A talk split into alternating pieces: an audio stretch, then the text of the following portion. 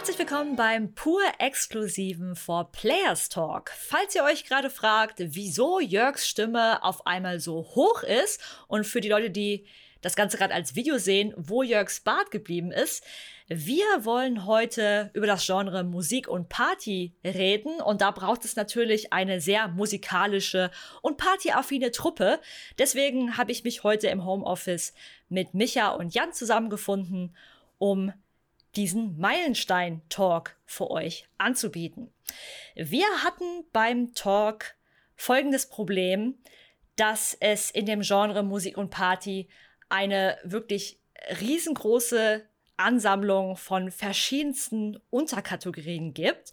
Und das noch viel größere Problem war, dass jeder vor allem die Partyspiele sehr individuell für sich definiert. Wir wollten uns natürlich aber an unser Genre Musik und Party halten und mussten deswegen sehr genau schauen, welche Spiele haben wir denn da eigentlich einkategorisiert. Weil es im Musik- und Partybereich so viele verschiedene Unterpunkte wie Karaoke-Spiele, Tanzspiele, Quizspiele, Rhythmusspiele und so weiter geht, haben wir uns dafür entschieden, thematisch und nicht strikt chronologisch vorzugehen. Wir haben, um euch eine bessere Struktur zu geben, das Ganze in zwei Blöcke eingeteilt und möchten jetzt gerne mit dem ersten Block Musikspiele starten. Listen to that was sind denn eigentlich Musikspiele? Und das ist zum Glück ziemlich einfach, haben wir festgestellt. Einfach Spiele, die die Musik als zentrales Element haben. Wir haben als ersten Unterpunkt der Musikspiele uns die Karaoke-Spiele überlegt. Micha, vielleicht startest du ja einfach mal. Was war denn das erste Karaoke-Spiel? Ja, generell muss man halt sagen, Karaoke oder Singspiele sind natürlich perfekt gerade für diese Kategorie, weil da geht's halt ohne Musik einfach gar nicht. Da war es interessant zu, zu sehen, dass Nintendo da ausgerechnet ein Vorreiter war, denn die haben im Jahr 1987 für das NES äh, meines Wissens das erste Karaoke-Spiel überhaupt für ein Video, Videospielsystem rausgebracht, nämlich Karaoke Studio. Das wurde tatsächlich schon mit einer Mikrofonperipherie ausgeliefert, wo man sich vielleicht fragen würde, äh, wo schließt man das denn an? Aber es ging halt. Und ähm, es hat auch schon die, die Performance der Sänger ähm, mit einem Bewertungssystem eingestuft. Tatsächlich gab es auch schon Erweiterungen für dieses erste Karaoke-Spiel in Form von Expansion Cartridges, wo dann weitere Songs drauf waren. Wir kommen gleich noch zu ganz vielen weiteren Singspielen, aber dennoch haben wir für uns festgelegt, dass unser erster Meilenstein eben Karaoke Studio für ein NES sein soll, weil es wirklich das erste Karaoke-Spiel war. Ähm, wenn man an Gesangsspiele denkt, denkt vor allem ich an Singstar von 2004. Für die PS2 ist der erste Teil rausgekommen und es ist ein prägendes Spiel. Es gab etliche Teile. Es hat ähm, Karaoke auf dem westlichen Markt etabliert. Aber es ist für uns eben nur ein bedeutsames Spiel geworden, kein Meilenstein. Warum, Micha? Ähm, ganz einfach, ich meine, man, man, könnte jetzt natürlich auch argumentieren, hier das, das Karaoke-Spiel fürs NES. Ich meine, Karaoke gab es schon schon früher, natürlich gerade im asiatischen Raum, äh, die gehen ja da, da richtig steil drauf. Und das Konzept wurde nur umgesetzt in, in ein digitales Spiel, aber es war dann wirklich, ja, es war dann diese Pionierleistung, auch was jetzt die, die Hardware an sich angeht. Ich meine, die haben das Ding mit einem Mikrofon ausgeliefert. Das wurde jetzt nicht irgendwie mit einem Controller oder sonst was gespielt, sondern es gab eine extra Hardware dafür. Und ähm, deshalb haben wir uns entschlossen, das zu einem Meilenstein zu machen man kannte halt irgendwie Karaoke, hat man halt vielleicht schon mal in einem Film gesehen mhm. oder irgendwie mitbekommen. Aber für mich meine erste private Karaoke-Erfahrung war einfach Singstar. Ich habe zwar damals zum Beispiel auch in einem Chor gesungen, also ich, ich wusste schon, wie das ist, mal so zu singen, aber halt dieses Singen als Videospiel verknüpft und einfach jederzeit alleine oder mit Freunden zu Hause die eigene Bude quasi in so eine Karaoke-Party verwandeln zu können, das war toll. Und wirklich die zig Versionen, die dann von Singstar erschienen sind. Da war wirklich für jeden Musikgeschmack was dabei. Und dann weiß ich noch, als dann irgendwann die PlayStation 3 Version von Singstar rauskam, das war dann für mich noch eine Offenbarung. Ich weiß es wirklich noch wie heute, wo ich äh, meinen Kumpel geschrieben habe, wir können uns jetzt unser eigenes Traum-Singster bauen, wir können uns die Songs aus dem Store kaufen. Natürlich gab es da auch eine eingeschränkte Auswahl, aber jeder, der schon mal Singster gespielt hat, kennt das ja. Da waren immer einige Songs dabei, die man nicht so toll äh, fand und das habe ich wirklich äh, ganz leidenschaftlich gespielt. Ja, und da, da muss ich auch sagen, gerade bei der PS3 hatte ich auch wahnsinnig viel Spaß, mir einfach die Clips von den anderen Leuten anzuschauen, die man sich ja dann erstmals teilen konnte durch die Online-Anbindung.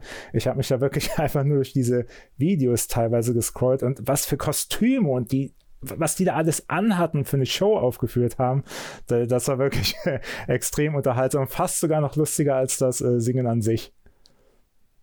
Und das hat auch noch neue Zielgruppen erschlossen. Ne? Also ich kannte diverse Leute, die sich extra nur für das Spiel, die vorher gar nicht gezockt haben, dann äh, eine PS2 geholt haben. Ja, das habe ich auch und mitbekommen. Dann kamst du auf Partys und ganz unerwartet haben dann auf einmal alle Singstar gespielt mit einem. Ja, ich kenne das, weil ich war meistens diejenige, die alle damit terrorisiert hat. Ah, okay. Ich habe also an Singstar habe ich wirklich viele schöne Erinnerungen. Ich habe einmal irgendwie so intensiv Singstar gespielt, da hatte ich noch einen alten Röhrenfernseher und ähm, die Mikrofone am Anfang waren ja mit Kabel und ich habe irgendwie so leidenschaftlich gesungen, dass ich ähm, an dem Kabel gezogen habe und irgendwie ist mein ganzer Fernseher dann runtergekracht. wow. Das ist Hingabe. Wobei man sagen muss, zumindest das, was ich festgestellt habe, ist schon noch das, dass die, die Hemmschwelle beim Karaoke, selbst wenn man unter Freunden zusammengesessen hat, doch relativ hoch war und sogar mit der Zeit gewachsen ist. Also habe ich zumindest in meinem Freundeskreis festgestellt. Das ist schon was, ähm, was Karaoke-Spiele vielleicht von einem, ich sage jetzt mal, normalen Partyspiel etwas unterscheidet, wo man vielleicht mal eher zu einem Controller greift mhm. und, und, und, mitspielt, anstatt. Es braucht schon mehr Überwindung oder Alkohol. Ja, genau, äh, das ist natürlich auch so, so ein Faktor, aber ich denke schon, dass dass es leichter ist für, für Leute einfach mal zum Controller zu greifen, als zu einem Mikrofon und dann vor anderen zu singen.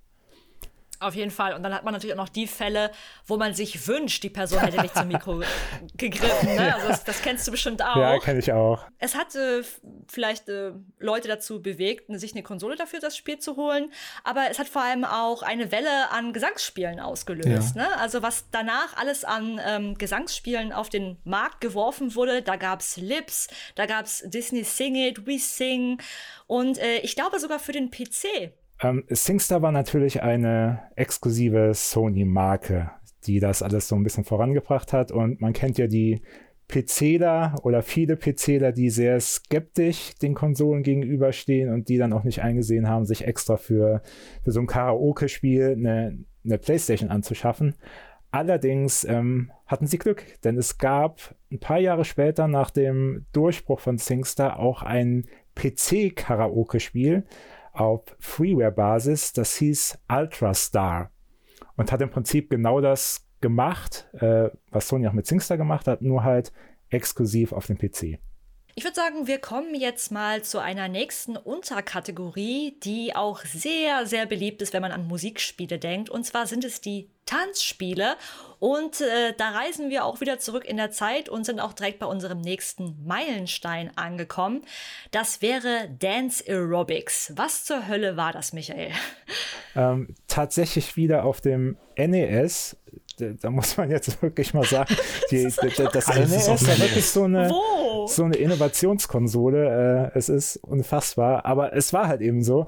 Dance Aerobics hat ähm, die Tanzmatte genutzt, die, die hieß Powerpad. Die wurde eigentlich ausgeliefert mit einem Fitnessprogramm, was äh, Family Trainer hieß, wurde dann aber sozusagen zweckentfremdet für das ja eigentlich erste Tanzmattenspiel, was man so kennengelernt hat. Ja, mit der Powerpad-Tanzmatte ähm, ist es natürlich in die eigenen vier Wände so ein bisschen reingekommen, während auch in den, in den Spielhallen waren auch wieder besonders in Japan natürlich äh, bis heute diese ganzen Tanzspiele immer noch populär und deutlich stabiler gebaut. Also da hat man einen, ja, eine, eine, massive Unterlage, wo man wirklich auch mit Schuhen drauf trampeln kann, ohne dass man da Angst haben muss, dass irgendwas kaputt geht, während die ja, die Tanzmatten, die waren natürlich flexibel, die konnte man zusammenfalten und die waren dann auch schon im Vergleich natürlich deutlich federanfälliger oder dass mal, mal schnell was kaputt geht im Gegensatz zu diesen massiven Spielhallenplattformen. Für mich persönlich sind so diese Tanzmattenspiele für zu Hause immer super gewesen, weil man ist ja auch nicht unbedingt so stolz auf seine Dance-Moves. Also ich jedenfalls nicht. Und ich habe das jetzt gemerkt, ich war dieses Jahr in Japan, noch vor dem Lockdown, keine Sorge. Und da gab's, äh, wie du schon sagtest, gab's nach wie vor tolle Tanzspiele, zu denen wir auch gleich noch kommen, aber auch äh, innovative Konzepte, die so ein bisschen Rockband mit Tanzen gemischt haben, wo man so Dance-Moves machen musste, nach Farben quasi. Und ich wollte es eigentlich ausprobieren, habe mich aber nicht so richtig getraut. Und dann habe ich mich da hingestellt und dann war die Musik an diesem Arcade-Automat so laut, dass ich äh, halb weggerannt bin, weil das so laut war, dass ich, ich, ich konnte es nicht. Ne? Und das war natürlich schon eine coole Sache, dass man quasi sich dann erstmals den Traum erfüllen konnte, so ein Tanzmattenspiel wirklich im Wohnzimmer zu haben, ne? Hm. was man auch schnell wegräumen konnte. Ja, wo, wobei man natürlich da sagen muss, ähm, bei, bei einem Tanzmattenspiel lernst du natürlich kein Tanzen in dem Sinn. Ja, ähm, stimmt. Aber auch das Rumhüpfen ist mir ja. auch schon peinlich genug. Ja, genau. Und, und, und ich denke auch, es war für, für viele auch so eine Art, ja, auch ein, ein Fitnessprogramm. Und, und, später hatten die, die Spiele ja auch wirklich so, so einen Fitnessmodus ganz oft, wo dann die, die Kalorien gezählt wurden. dass es auch mehr unter dem Aspekt dann gespielt wurde, denke ich einfach mal. Ja, und ich glaube, an dieser Stelle sollten wir auf jeden Fall jetzt das erste controllerfreie Tanzmattenspiel erwähnen. Also wo es wirklich, wann war es zum ersten Mal möglich, ein Tanzmattenspiel zu spielen, wo man nicht irgendwie einen Controller oder irgendwas in der Hand halten musste? Das war ähm, ein Spiel für iToy, das hieß iToy Groove. Und da konnte man sich dann wirklich, man, man brauchte keine Tanzmatte mehr, sondern der ja, der, der Körper wurde zum ersten Mal zum Controller und man hat da Moves aufgeführt, man musste äh, Objekte auf dem Bildschirm berühren und so weiter. Und das war dann das, ja, das erste ähm, Tanzspiel, bei dem man sich frei bewegen konnte. Ja, das war im Jahr 2003. Und was ich mich jetzt frage, aber warum ist das kein Meilenstein für uns? Wenn man, jetzt könnte man ja denken, oh, das erste Tanzschmattenspiel ohne Controller, ist das nicht ein Meilenstein? Ja, könnte man meinen aber, was das grundlegende Konzept angeht, hat sich da jetzt nicht unbedingt so viel verändert, dass man sagen könnte, ja, es ist ein Meilenstein und man muss auch festhalten, es hatte jetzt nicht so den großen Impact. Also es gab jetzt nicht plötzlich äh, gefühlt tausend Klone, die iToy Groove imitiert haben, wohingegen gerade die ähm, Dance Dance Revolution Reihe, ähm, die ging ja die ging ja voll ab mit zig Teilen. Es gab ja sogar einen Mario-Ableger davon und das war schon eine, eine ganz, ganz andere Nummer. Ist denn dann Dance Dance Revolution für uns ein Meilenstein? Nee, leider, leider zieht er auch äh, DDR den, den Song sozusagen, weil einfach Dance Aerobics viel früher da war und äh, den Grundstein für dieses Konzept des äh, Tanzmattenspiels gelegt hat. Genau, das ist ja, im Endeffekt ist es so wie bei den Karaoke-Spielen, ne? Wir schauen ja immer, welches Spiel hat wirklich was, was Neues gemacht und wirklich einen Trend begründet. Und Tanzspiele und auch Karaoke-Spiele gab es halt schon damals. Ja. Äh, Scheinbar, ja. dank Nintendo. ja, es, es, ist ein bisschen wie, wie damals bei unserem Action-Adventure-Talk mit äh, Alone in the Dark und Resident Evil. Also Risi war deutlich erfolgreicher, genau wie auch äh, Dance Dance Revolution tausendmal erfolgreicher, bekannter und populärer war wie jetzt ähm, Dance Aerobics, wovon wahrscheinlich äh, viele noch nicht mal gehört haben. Aber es ist nun mal so, dass man auf ein Konzept aufgebaut hat, das schon bekannt war. Genau wie bei den Karaoke-Spielen gab es auch bei den Tanzspielen einen Ableger für den PC. Also ähm, wir haben ja jetzt auch die ganzen Spiele, die wir gerade erwähnt haben, die waren ja auch alle für Konsolen. Aber mit Step Mania gab es auch ein Tanzspiel für den PC, wo man auch entweder eine Tanzmatte oder eine Tastatur halt dran schließen konnte. Genau. Also auch auf dem PC hatte man da halt die Möglichkeit, ja, Schrittfolgen abzuliefern. Davon gingen ja damals richtig krasse Videos auch auf YouTube rum, äh, wo PC-Spieler, also viele PC-Spieler wollen natürlich alles mit Maus und Tastatur spielen oder in dem Fall nur mit Tastatur und wo dann irgendjemand wahnsinnig schnell rumtippt zu auch relativ schneller Musik und äh, zu den Pfeilen, während die Pfeile wirklich so schnell über den Bildschirm fliegen, dass man sie kaum noch sieht und ja. Ja, das also du glaubst dann auch, dass, dass gar nicht so viele das mit der Tanzmatte am PC genutzt haben, sondern das direkt äh, ja. mit der Tastatur gemacht haben. Und, Diese ja. Rekordvideos und Streams äh, vor Publikum, die sieht man meist auch mit Tastatur. Also. Es war übrigens am PC auch interessanterweise äh, eine kostenlose Software. Also ja. Mhm. Ähm, Jetzt haben wir ja schon gesagt, die Tanzmattenspiele waren jetzt keine wirklichen Tänze, hat Micha gesagt. Es ist eher so eine sehr schnelle Abfolge von Beinarbeit, ne? könnte man so feststellen oder zusammenfassen. Und mit Just Dance kam aber 2009 ein Spiel, ähm, erst exklusiv für die Wii, dann für viele andere Plattformen, ein Spiel, wo man wirklich Tänze nachtanzen konnte. Hast du Just Dance gespielt, Micha, oder was hast du da so für Erinnerungen dran? Ich habe es kurz gesehen, ich habe es noch kürzer gespielt und mhm. es hat mich damals ähm, tatsächlich nicht so wirklich angemacht. Ich, ich bin dann erst ein bisschen später eingestiegen äh, mit den Kinect-Sachen, wo, wo wir dann auch noch zu, äh, zu sprechen drauf kommen. Mhm.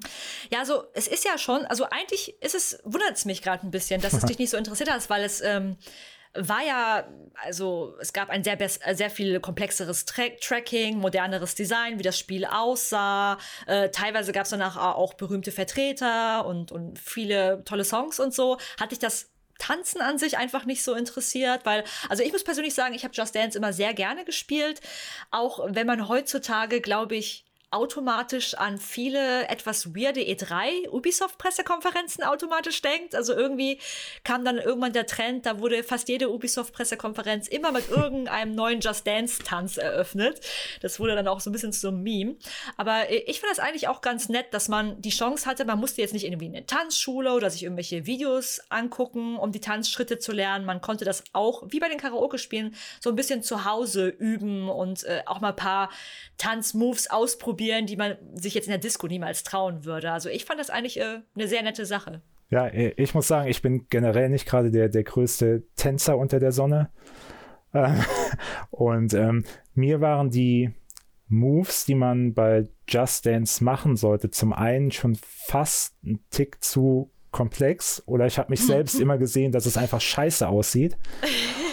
Und ähm, trotz der, der Verbesserungen bei, bei Tracking und Co. fand ich die Sachen meistens immer noch viel zu ungenau. Ich weiß, ich habe ich hab sogar mal die, das war die Michael Jackson Experience. Das war ja ein, ein Ableger eigentlich von äh, Just Dance. Da, da habe ich einen Test gemacht. Und da ist mir aufgefallen, was für ein Quatsch man ein, eigentlich mit diesen Controllern machen kann, aber man bekommt trotzdem eine, eine sehr gute Wertung. Das, das, war mir alles komplett wahllos, zufallsbasiert und deshalb hat mich Just Dance oder generell diese, dieses Wii-Gefuchtel als Tanzspiel nie so wirklich angemacht und ich bin lieber bei der Tanzmatte geblieben. Das ist wirklich ein mega guter Punkt, den ich schon gerade verdrängt hatte. Es gab dann ja auch solche Duelle, die man machen konnte, wenn man mit jemandem zusammengespielt hat. Ich weiß nicht, ob du dich noch erinnerst. Und äh, ich weiß es noch ganz genau. Ich habe mich da immer mega ins Zeug gelegt, versucht, genau die Moves so zu machen, wie sie vorgegeben waren. Und ich habe total oft gegen irgendwen dann gespielt, der einfach nur diesen Controller so ja. irgendwie geshaked hat und einfach nur so wirklich gewaltvoll hin und her. Und das hat natürlich überhaupt gar keinen Spaß gemacht. G genau, das ist ja, es ist halt, als wenn ein Tekken-Profi gegen Noob spielen würde, der mit Button-Mashing gewinnt. Ja, das was du auch sehr, sehr oft schon getan hast, was ich, ich schon live miterlebt habe. Jan, du bist ja noch bei den Tanzspielen relativ still gewesen. Bist du ein ja. heimlicher Just Dance-Spieler? Nee, aus gutem Grund. Also ich drücke mich, ich habe mich sogar auch auf einem äh, Ubisoft-Event mal dann äh, schnell davon gemacht, als es dann irgendwie anfing, darum zu gehen. Ja, aber ich erinnere mich auf jeden Fall, also 2010 kam dann ja Dance Central auf der 360 raus. Und da konnte man endlich tanzen ähm, ohne Controller in der Hand. Also man hat dafür einfach äh, Kinect verwendet und hat es euch da vielleicht mehr Spaß gemacht? Also da muss ich sagen, das hat mich ähm, deutlich mehr angesprochen als, als Just Dance und Co., weil man da, also zum einen hatte man wirklich lizenzierte Original-Songs. Während bei Just Dance muss man ja oft mit, mit Coverversionen vorlieb nehmen, die jetzt auch nicht immer so wirklich gelungen waren, muss man sagen. Ähm, während äh, Harmonix natürlich auch ein bisschen historisch begründet, äh, hat dann die, die Originaltracks gehabt. So, was mich dann aber auch noch fasziniert hat, war wirklich die Präzision, wie Kinect diese eigenen Tanzschritte analysiert hat. Also das wurde ja ganz genau hervorgehoben, wo irgendwas nicht stimmt. Wenn, wenn man die, die Arme falsch bewegt hat, wurde es markiert. Wenn man bei den Beinen irgendwas falsch gemacht hat, wurde es markiert. Und da hatte ich wirklich das Gefühl, zum ersten Mal in einer Art Tanzschule zu sein und auch wirklich was lernen zu können. Gebracht hat es zwar nichts, mm. aber ähm, trotzdem der, der Versuch war da. Und mm. ähm, ich hatte auf jeden Fall sehr viel mehr Spaß mit einem Dance Central als mit den meisten anderen Tanzspielen vorher. Könnte man dann vielleicht Dance Central nicht unbedingt als Meilenstein, aber als wichtiges Spiel beschreiben? Weil es technisch dann doch dem Tanzspiel so viel gebracht hat? Das würde ich sagen, das war nochmal ein relativ großer Schritt nach vorne, der jetzt nicht revolutionär war, aber doch äh, eine gewisse Auswirkung mit sich gebracht hat. Das hat man ja auch bei, bei Just Dance gemerkt, unter anderem, die ja das dann auch adaptiert haben. Also die, die 360 und äh, Xbox One-Versionen kamen da auch welche. Jedenfalls, ähm, die haben dann auch wirklich diese Kinect-Kamera genutzt, um das äh, Tanzspiel zu verbessern und präziser zu gestalten. Und natürlich unvergessen I'm Solo. Diese schreckliche Sache, die sie Han Solo angetan haben.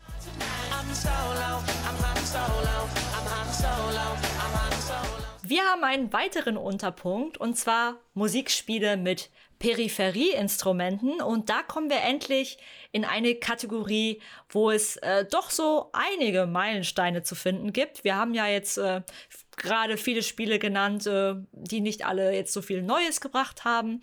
Aber ein Entwickler, der sich da herausgestellt hat und der sehr wichtig für, für diese Unterkategorie war, war Konami mit Bemani. Was haben die damals so getrieben?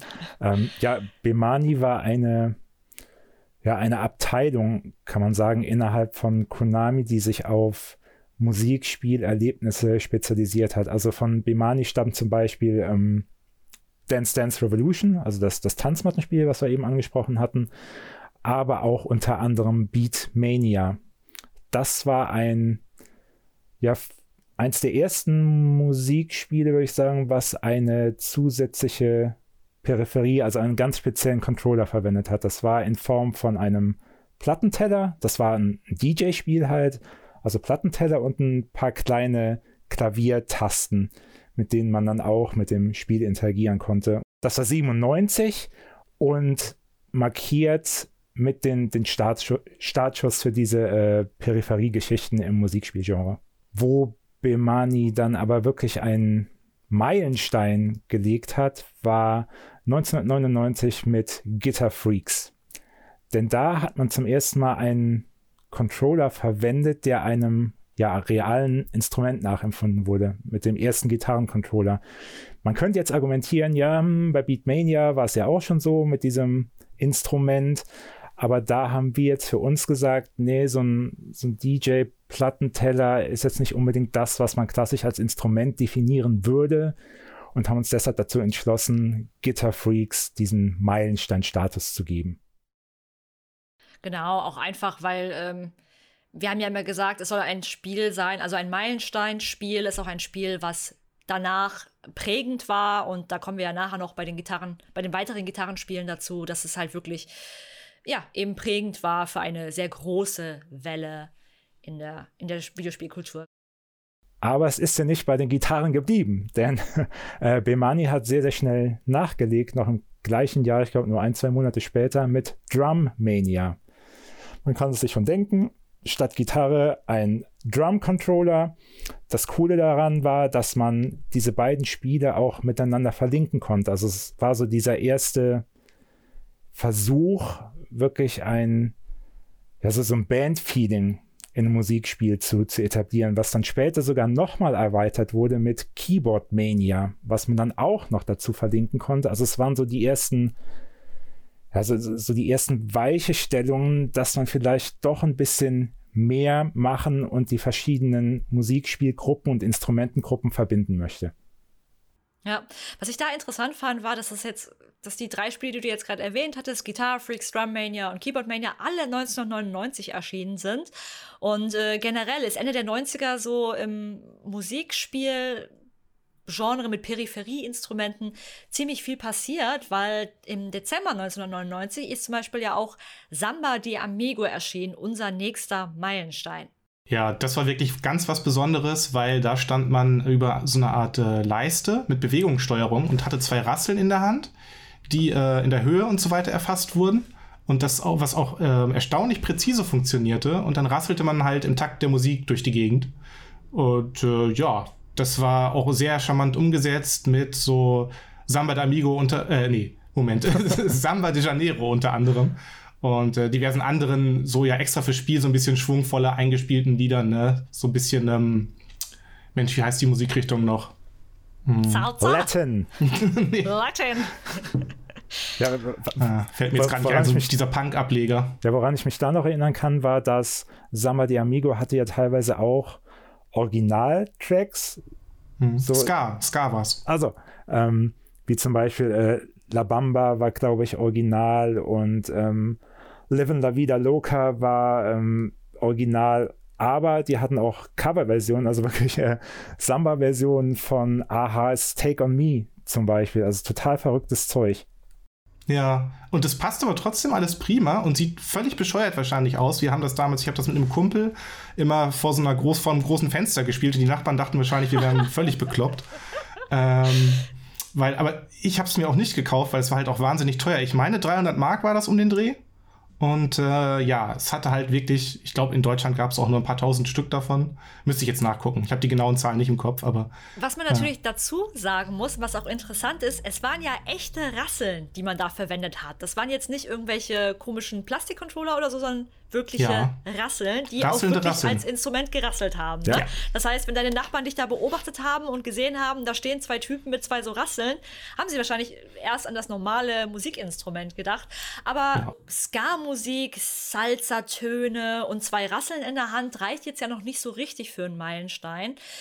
Wir haben Samba de Amigo deswegen dazu gekürt, obwohl es einfach nur so zwei Rasseln waren, gab es Infrarotsensoren in diesen drin, äh, womit wirklich die Höhe der Controller erfasst wurden. Das heißt, wenn man wirklich in die Knie gegangen ist oder nach oben gerasselt hat, hat das Spiel das erkannt. Also das ist einerseits schon mal technologische, wirklich coole Sache gewesen und äh, ja, auch ziemlich prägend. Ich meine, es war Ende der 90er und äh, später kommen wir noch dazu, hat dieses Prinzip ja irgendwie Schule gemacht und war total in.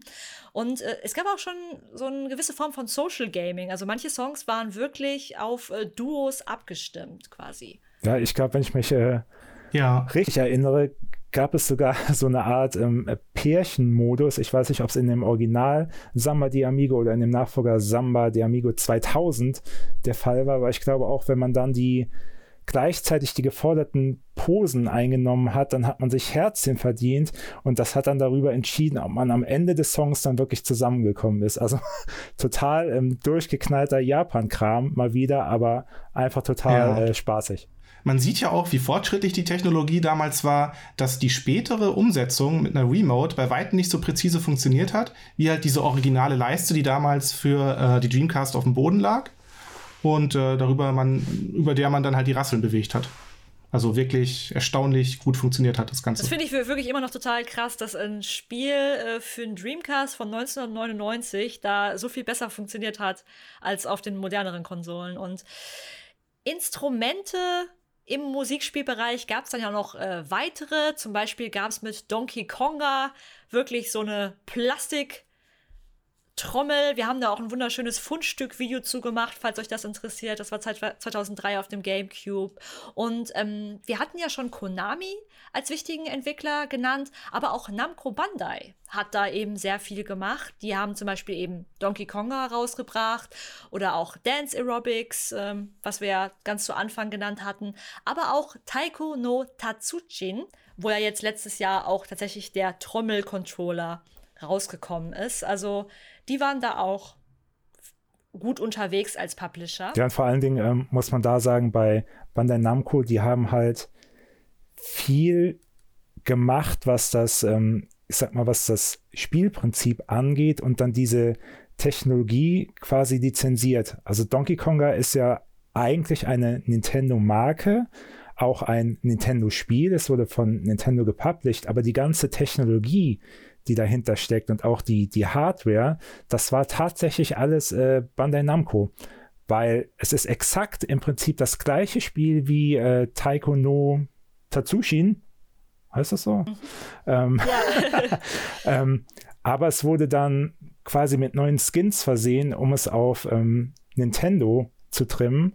Aber eigentlich alles, was da darunter steckt, ist Bandai Namco oder Namco Bandai. Sehr, sehr interessant.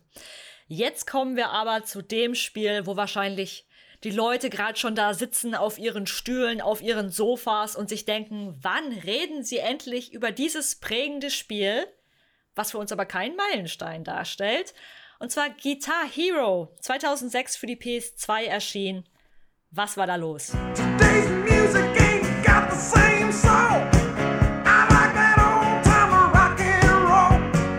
War Harmonix, Harmonix ähm, halt super clever. Die haben das Potenzial erkannt, was sie in Japan gesehen haben mit äh, Guitar Freaks und Co. Und äh, haben einfach die Playlist mit westlichen Rock-Songs gestaltet, einen eigenen Gitarrencontroller gemacht, der einer realen Gitarre von, ich glaube, es war eine, eine Gibson, aber ich bin mir da gerade nicht ganz sicher, nachempfunden wurde und haben es im Westen auf den Markt gebracht und haben damit eine Welle von Musikspielen losgetreten.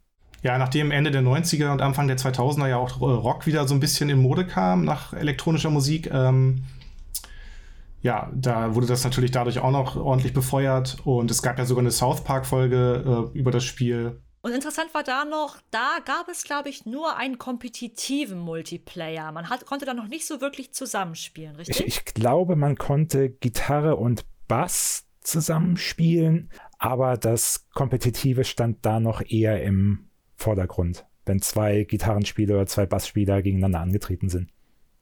Ja, man sieht übrigens dazu kommen wir nachher noch, äh, wie schnell dieser Trend vergangen ist, weil ich weiß noch, nur ein paar Jahre später habe ich bei einem Spieleverkaufsladen äh, dieses Guitar Hero Set für, ich glaube, 10 Euro oder so gekauft. Und es war ja ursprünglich schon sehr, sehr viel teurer. Also das ist auch so eine Sache, wo ich immer bei, bei Guitar Hero dran denke, wie in das Spiel zu dieser Zeit war und was es da für einen Hype gab. Eben, was Jan auch schon gesagt hat, sogar in TV-Serien wurde das aufgegriffen und es war voll das Thema. Und dann halt nur ein paar Jahre später war es auf dem Grabbeltisch. Ja, aber dann wieder die, genau die alte Frage, warum ist es dann kein Meilenstein? Ja, es ist mal wieder dieselbe Antwort wie jetzt auch schon bei den anderen Unterkategorien. Es gab halt schon Guitar Freaks und da gab es tatsächlich schon 1999 einen Gitarrencontroller und deswegen könnte man halt sagen, dass Guitar Hero vor allem wegen den ganzen wegen dem ganzen popkulturellen Effekt, dass es hatte, halt ein prägendes Spiel ist, aber eben kein Meilenstein, weil das Prinzip Gitarrenspiel mit einem Plastikinstrument gab es halt schon bei Guitar Freaks. Aber ein Meilenstein gab es dann für uns 2007 mit Rockband. Was hat Rockband so anders gemacht, dass es ein Meilenstein ist und nicht nur ein prägendes Spiel? Jetzt könnte man argumentieren, ja eigentlich gar nicht mal so viel, denn man kannte schon das Gitarrenspiel, man kannte schon das ja, Bassspiel, man kannte schon Keyboard von Keyboard Mania, man kannte schon Gesang von Karaoke-Spielen, man kannte schon die Drums von Drum Mania und Co. Aber was Rockband halt so außergewöhnlich gemacht hat und für uns deshalb auch würdig gemacht hat, als Meilenstein genannt zu werden, ist die Tatsache, dass Harmonix es da als erster geschafft hat, wirklich all diese Welten miteinander zu verbinden. Und zwar so, wie man es vorher noch, noch nie erlebt hat. Also bei, bei Rockband hat man zum ersten Mal dieses Gefühl gehabt, wirklich als Band kooperativ zu agieren. Und man konnte ja sogar, ähm, man konnte mehrstimmig singen, wenn man das wollte. Und das war einfach ein komplett neues, anderes und großartiges Erlebnis, was ja bis heute noch nachhalt. Ja, also das ist ein guter Punkt, was bis heute noch nachhalt, weil wenn wir mal äh, in der, nach der Arbeit einen Spieleabend machen, ist äh, Rockband halt sehr oft das Spiel, was wir wählen. Man könnte sich jetzt auch hinstellen und eben Guitar Hero gegeneinander spielen. Aber ich fand eben auch, äh, wie auch schon zuvor bei den Karaoke-Spielen und bei den Tanzspielen, hat es wirklich geschafft, einem das zu geben, was man sonst halt nicht einfach mal so eben spontan zu Hause haben kann, eben eine Band haben. Das ist sonst sehr, sehr schwer ja. und man muss erst die Leute dafür finden und so weiter. Und da habe ich einfach auch wirklich wunderschöne Erinnerungen daran, wie wir mit den verschiedenen Redakteuren da einfach zusammen gespielt haben. Der eine am Mikro, der eine am Bass, der eine am Schlagzeug und so weiter. Und es ist, ähm, ja, innerhalb von wenigen Minuten hat man da halt eine Band zusammen. Und ich fand die Songauswahl bei Rockband auch immer sehr, sehr cool. Also ich weiß noch, ich hatte damals halt nur Guitar Hero und war halt bei manchen Titeln sehr, sehr traurig, dass ich die halt einfach nicht spielen konnte, weil es die halt nur bei, bei Rockband gab. Ja, wo, wobei man da auch noch anmerken könnte, dass das ja nicht immer so war. Also bei bei Guitar Hero war es jetzt zum Beispiel noch so, da war es wie in Japan, dass hauptsächlich Cover-Songs genutzt wurden. Lustigerweise teilweise selbst von den Entwicklern. Also Harmonix, das sind ja alles Musiker oder viele von denen sind Musiker, spielen in Bands und die hört man in den ersten Musikspielen von Harmonix. Also ich glaube sogar bis Guitar Hero 3, wenn ich mich nicht täusche, waren das Coverversionen, allerdings meistens wirklich richtig, richtig gute. Und erst mit äh, Rockband und Co. kamen dann wirklich vermehrt die Originalkünstler dann in den Spielen zum Einsatz. Und jetzt kommt gerade der Meilenstein Schlag auf Schlag, denn 2011 kam Rocksmith raus. Ebenfalls ein Gitarrenspiel, aber das Besondere war, dass man wirklich eine echte E-Gitarre erstmalig nutzen konnte in einem Spiel und deswegen ist es für uns auch ein weiterer Meilenstein. Und ähm, ich habe es halt auch wirklich bei einigen ähm, Leuten beobachtet, die sehr, sehr gut Gitarre spielen und unter anderem meinen Gitarrenlehrer damals, die wirklich gesagt haben, ja, das, das taugt durchaus was. Also das Spiel hat damals auch eine sehr hohe Wertung bei uns bei 4Players bekommen und man konnte das Spiel wirklich als Gitarrenlehrer nutzen. Ja, und das ist halt dieser fundamentale Unterschied, wenn du, wenn du sehr gut in Rockband oder Guitar Hero an der Plastikdampfe bist ähm, kannst du keine Gitarre spielen in, in der Realität. Ähm, bei, bei den Drums sieht es schon wieder ein bisschen anders aus. Da würde ich sagen, ja, wenn du, wenn du dir in, in einem Rockband so ein paar Drum-Figuren einprägst, die lernst, dann kannst du auch an einem wirklichen Schlagzeug eine gute Figur machen. Aber bei, bei der Gitarre ist es halt eben anders. So und Rocksmith, ich habe es auch probiert. Ähm, ich bin eigentlich sehr gut in Guitar Hero und so weiter und habe da vollkommen versagt, weil oh. ich null Erfahrung mit Gitarren habe und, und es auch für meine zarten Klavierhände äh, relativ schmerzhaft genau. war. das ist auch das Feedback, was ich von den meisten gehört ja. habe. So, hey, die Finger tun einem danach ja voll weh. Ja, ja. ähm, wo mich äh, Ex-Kollege Paul dann auch aufgeklärt hat, von dem ich übrigens auch diese Gitarre dann bekommen habe, ähm, dass ich dann wirklich erstmal Hornhaut bilden müsste und danach habe ich dann dankend abgelehnt. Aber es war dann doch ähm, ja, es war nochmal ein gewaltiger Schritt nach vorne, wirklich diese, diese Spielwelten, Musikspielwelten mit der Realität zu verbinden. Und das war dann auch dieses Ausschlaggebende, wo wir gesagt haben, hey, das ist ein Meilenstein, wenn man jetzt wirklich die echten Instrumente nicht nur verwenden kann, sondern auch sogar erlernen kann. Ähm, das war es uns dann doch wert. Ja.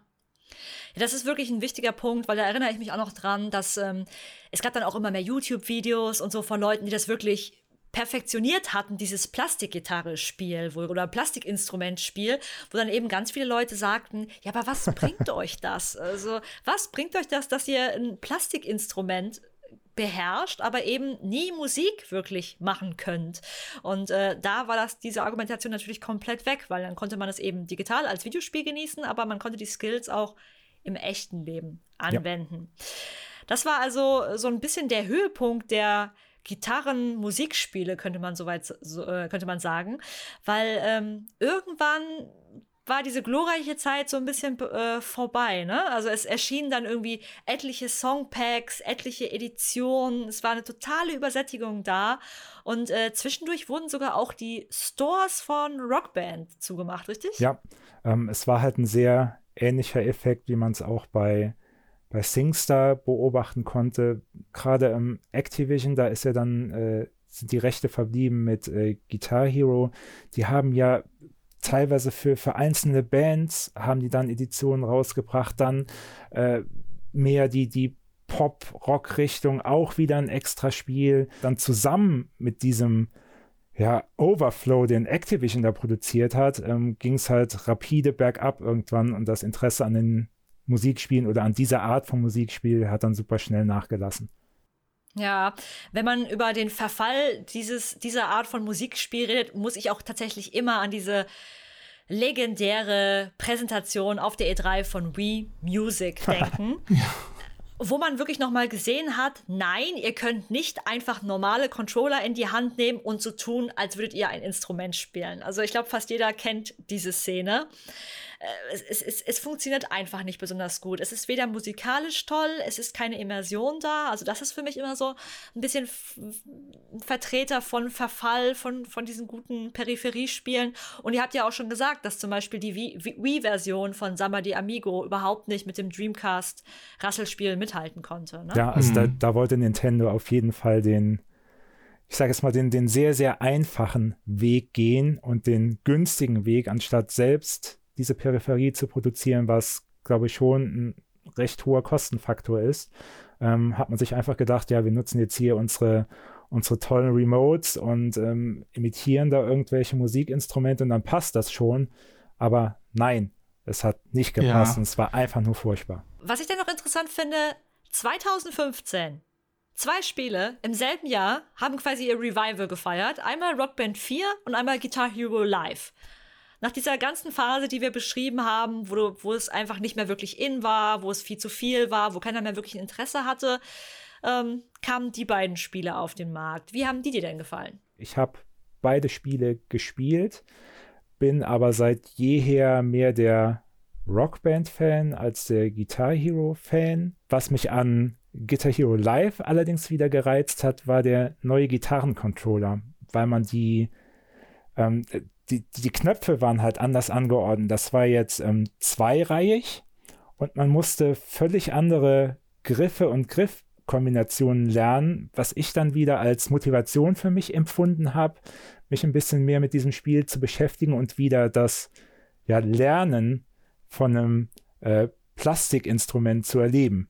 Und auch der, der Live-Betrieb war auch ein ich nenne es jetzt mal interessanter Ansatz, dass, dass die quasi einen Sendeplan hatten, wo, wo Songs von Originalkünstlern gespielt wurden aus verschiedenen Genres und man einfach einsteigen konnte. Es gab ja zwei Modi in diesem Spiel. Einmal diese klassische Variante, man spielt halt eben Songs aus einer Liste runter, oder diesen TV-Modus, der wirklich funktioniert hat wie, ja, wie ein klassischer Musik-TV-Sender, wo man dann aber einfach, wenn man will, zur Gitarre greifen und wieder mitspielen kann obwohl das ja auch durchaus interessant war und es da so ein kleines Revival gab, stellt man aber trotzdem fest, dass davor und danach nicht viel war. Also mir fällt jetzt spontan wirklich noch von letztem äh, Jahr eben ein, dieser Taikono Tatsujin ähm, Trommelcontroller, der wirklich als Hardware rausgekommen ist und eben dieses in Japan sehr, sehr bekannte, seit Jahren in Arcades bekannte ähm, Spiel eben auch hier in den Westen geholt hat und auch viele durch die Switch-Version äh, auch da, das, auf das Spiel überhaupt erst aufmerksam gemacht hat. Aber dennoch habe ich das Gefühl, dass diese Peripherie-basierten Musikspiele eigentlich jetzt schon lange, lange kein Thema mehr sind, oder? Ähm, würde ich jetzt nicht unbedingt sekundieren, weil zumindest Rockband, das läuft halt noch. Es gibt immer noch ähm, regelmäßigen Nachschub an, an neuen Songs. Ähm, ja, aber an Instrumenten? Also wer kauft sich denn jetzt in den letzten Jahren, wer hat sich denn in den letzten Jahren aktuell eine Gitarre gekauft? Ich krieg von euch immer nur mit, dass ihr die einfach noch von damals habt. Ja, also. Äh, so, Kann man die überhaupt noch kaufen? Ja, so, soweit doch, so, so, soweit ich weiß, schon, also hier äh, Guitar Hero Live wurde verramscht, tatsächlich relativ schnell in den Geschäften. Aber soweit ich weiß, hat ähm, Harmonix irgendwann, das kann jetzt natürlich auch schon ein paar Jährchen her sein, ähm, hat tatsächlich nochmal den Anbieter oder den Hersteller gewechselt von der Peripherie. Also ich glaube, wenn du jetzt heute einsteigen wollen würdest, könntest du auch noch äh, neue Gitarren bekommen. Kommen wir doch mal zu einem neuen Unterpunkt und zwar die Rhythmusspiele. Auch ein riesengroßer Bereich. Wir haben auch hier versucht, das so kompakt wie möglich für euch zusammenzufassen und die wichtigsten Strömungen reinzubringen. Jan, wie hat das Ganze angefangen? Ja, angefangen würde ich sagen, hat es im Wesentlichen äh, nach dem Call-and-Response-Prinzip.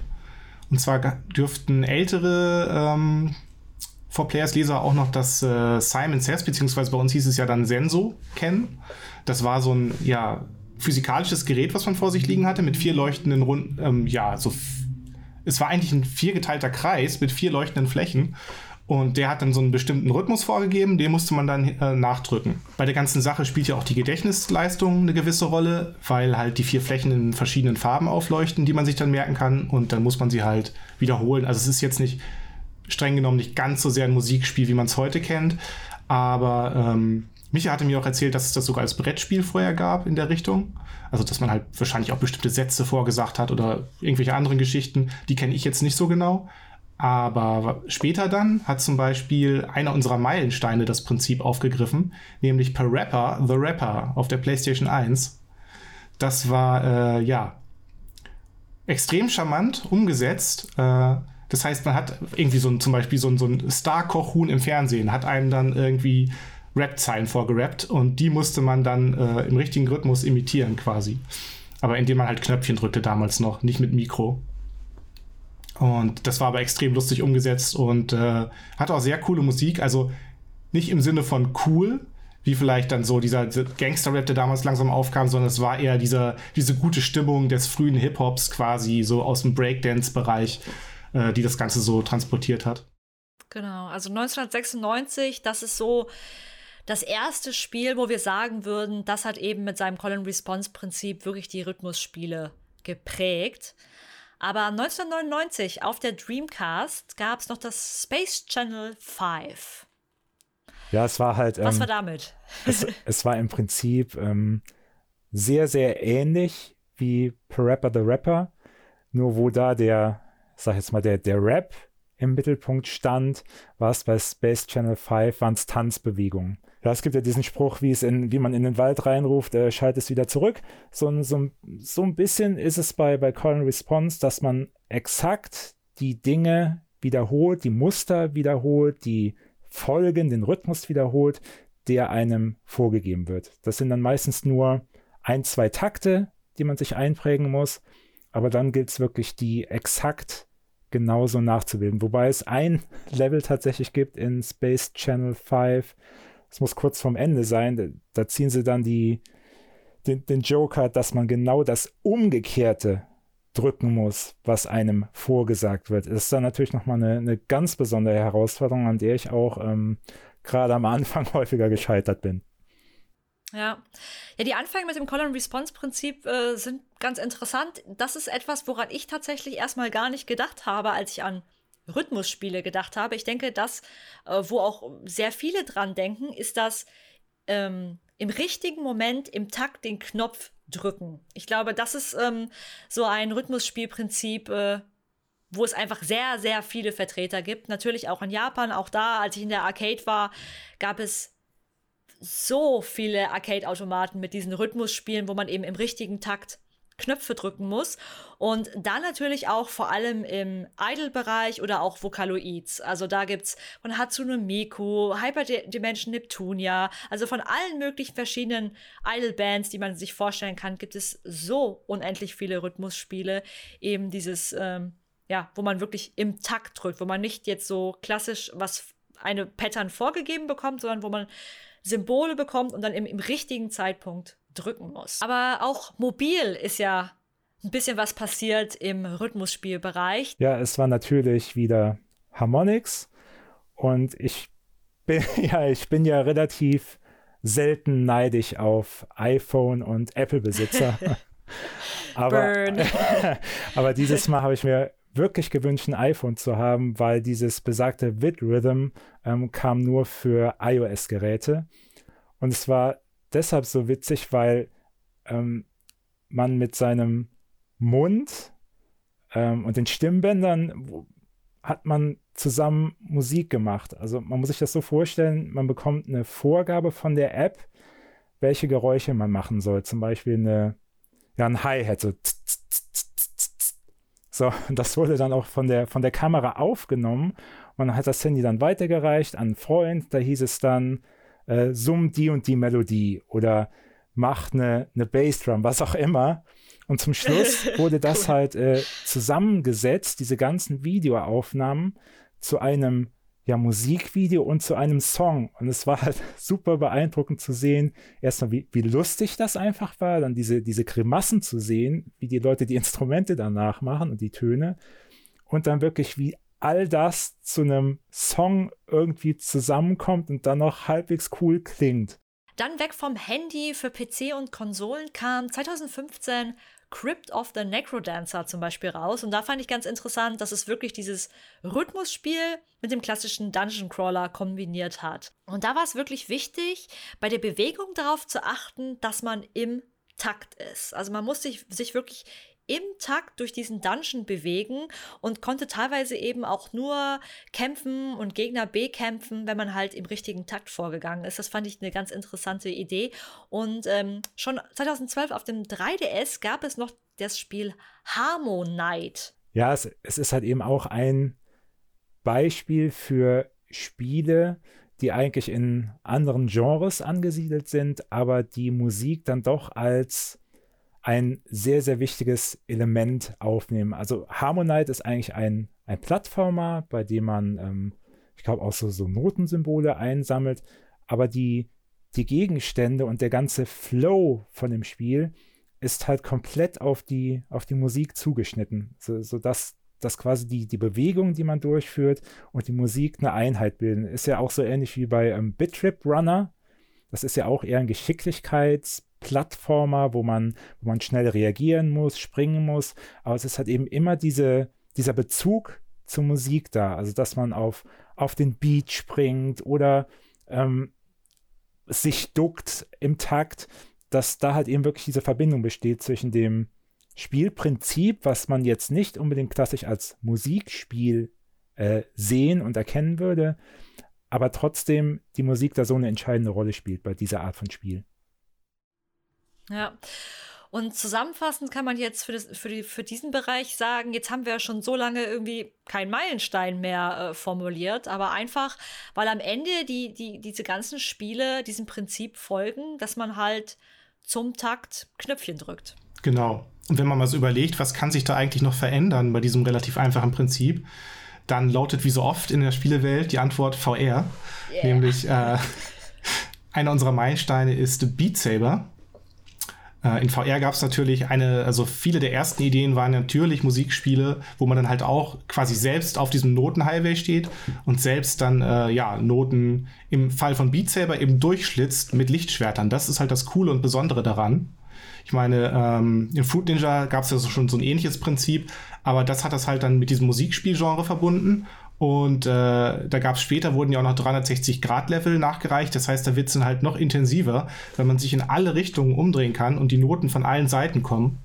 Ja, man kann quasi sagen, es gab erstmalig so wirklich Rhythmus für den ganzen Körper, äh, 180 genau. Grad äh, Winkel, 360 Grad, äh, man muss sich ducken, man muss wirklich, man kann komplett dieses Rhythmusspiel Stimmt. Äh, erleben mit dem ganzen Körper quasi, ne? Und zwar ist es ja auch so, dass äh, die Länge des Schlags, die, der Winkel und die Genauigkeit da auch eine Rolle spielt. Das heißt, ähm, ja, es ist halt, man muss mit den Armen, mit den Händen direkt in diesem Notenstrom quasi genau richtig zuschlagen, was dem Ganzen natürlich nochmal viel mehr Räumlichkeit verleiht und äh, viel mehr körperliche Bewegung irgendwie. Ja, und ich finde, bei, gerade bei Beat Saber ist es unfassbar, was da für ein, ja, für ein Flow entsteht, wenn man es wirklich so, so spielt, wie es gedacht ist. Es, es gibt ja Leute, die, die bewegen dann nur kurz ihre, ihre Hände so ein bisschen, um die Blöcke da zu treffen, äh, die es vielleicht gar nicht wissen, dass auch der, der Schwung eine Rolle spielt. Und wenn man das dann noch kombiniert mhm. mit, diesem, diesen Ausweichbewegungen bei diesen, bei diesen Lichtwänden, ähm, dann entsteht fast schon so, ein, so eine Art Lichtschwertanz, ähm, wo man wirklich mittendrin ist. Und ich habe selten äh, ein Musikspiel erlebt, wo man wirklich in diese Art fast schon hypnotischen Fluss reinkommt. Und das Coole daran ist ja auch, das hat ja, ist ja auch prägend auf andere Spiele, äh, hat sich das ausgewirkt, die dann auch mal versucht haben, andere Bewegungsmöglichkeiten einzubauen ins Prinzip. Zum Beispiel Box VR, wo man damit mit Boxhandschuhen wirklich zuschlägt äh, auf die Noten, auch aus verschiedenen Richtungen. Oder ähm, was weiß ich, Pistol Whip, wo man schießt oder Rockband VR gibt es natürlich auch noch als Musikspiel in VR. Also da gibt es schon sehr viel, was dann experimentiert im räumlichen Bereich. Dadurch hat das Ganze auch noch mal so einen neuen kleinen Hype gekriegt in dem Bereich. Ja. Ähm, Michael, du hattest auch noch Demo gefunden, mhm. was ursprünglich auch interessanterweise ein Mobilspiel war und dann auch jetzt für die PlayStation VR umgesetzt wurde. Ja, das ist halt wieder eins dieser Spiele, ähm, die mehr so in Richtung ja, Harmonite gehen, wo man eigentlich gar nicht unbedingt vermuten würde, dass, dass so viel Musikspieler drin steckt. Aber es ist tatsächlich so, du, du hast da auch den, den klassischen Notenhighway, wo du in VR aber das Ganze drumherum ist eigentlich ein Action-Adventure, wo man die, die Figur direkt steuert, wo man auch Rätsel löst, Dinge kombiniert. Ist eine ganz abstruse Mischung, die aber trotzdem erstaunlich gut funktioniert. Ja. Ja, abschließend muss man feststellen, wenn man sich versucht vor Augen zu halten, ach, Musikspiele, was gibt es denn da so? Da denkt man vielleicht nur an die paar Spiele, die man selber mal gespielt hat, aber man sieht jetzt schon in diesem ersten großen Block, äh, wie umfangreich das Musikspiel Genre quasi ist, wie viele verschiedene unterschiedliche Strömungen es da gibt. Aber bis auf die Peripherieinstrumente haben wir auch festgestellt, dass es eben sehr oft als Meilenstein eine Basis gab und das grundlegende Prinzip immer gleich geblieben ist, nur eben immer mehr Facetten hinzugewonnen hat. Ja, damit möchten wir gerne den ersten großen Block Musikspiele abschließen und kommen zum zweiten großen Block Partyspiele.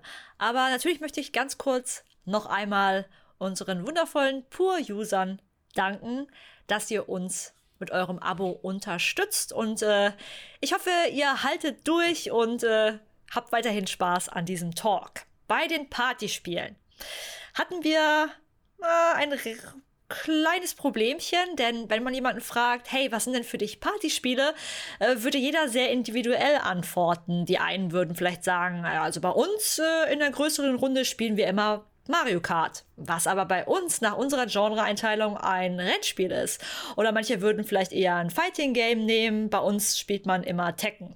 Und so hatten wir halt das Pro Problem, dass wir ja unser Genre haben bei 4Players, Musik und Party. Und ähm, da eben auch jetzt, und da jetzt eben auch nur über die Spiele sprechen, wollen, die da reingehören. Bevor wir das aber tun, was für Spiele gibt es denn bei euch, die so typische Partykracher sind, die nicht in unser Genre gehören, aber die ihr trotzdem unbedingt erwähnen möchtet? Vielleicht Jan zuerst. Ja, also ein klassisches Beispiel ist natürlich Bomberman, wo man sich gegenseitig in die Luft sprengt in so kleinen Labyrinthen. Und äh, ja, man konnte es auch immer alleine spielen, deswegen, äh, aber zum Beispiel auch schon auf den Saturn konnte man, meine ich, einen 10-Spieler-Adapter anschließen, was sehr lustig war. Oder äh, später dann, äh, ja, am PC natürlich auch mit ganz vielen Spielern. Und, ähm, oder auf dem Amiga gab es auch eine schöne Umsetzung. Und äh, Worms zum Beispiel, das ist bei uns ja Rundenstrategie, aber das ist auch ein gutes Beispiel. Mit den kleinen Würmchen, die sich dann äh, mit wahnwitzigen Waffen und äh, explosiven Schafen bekriegen. Ja, also ich habe auch Unmengen eigentlich an, an Spielen, die ich ähm, als Partyspiele für mich deklarieren würde, aber die halt eben nicht in unsere Genre Einstufung passen. Äh, ganz vorne mit dabei Trials. Trials wird bei uns eigentlich immer gespielt, wenn wir mit ein paar Leuten auf dem Sofa sitzen.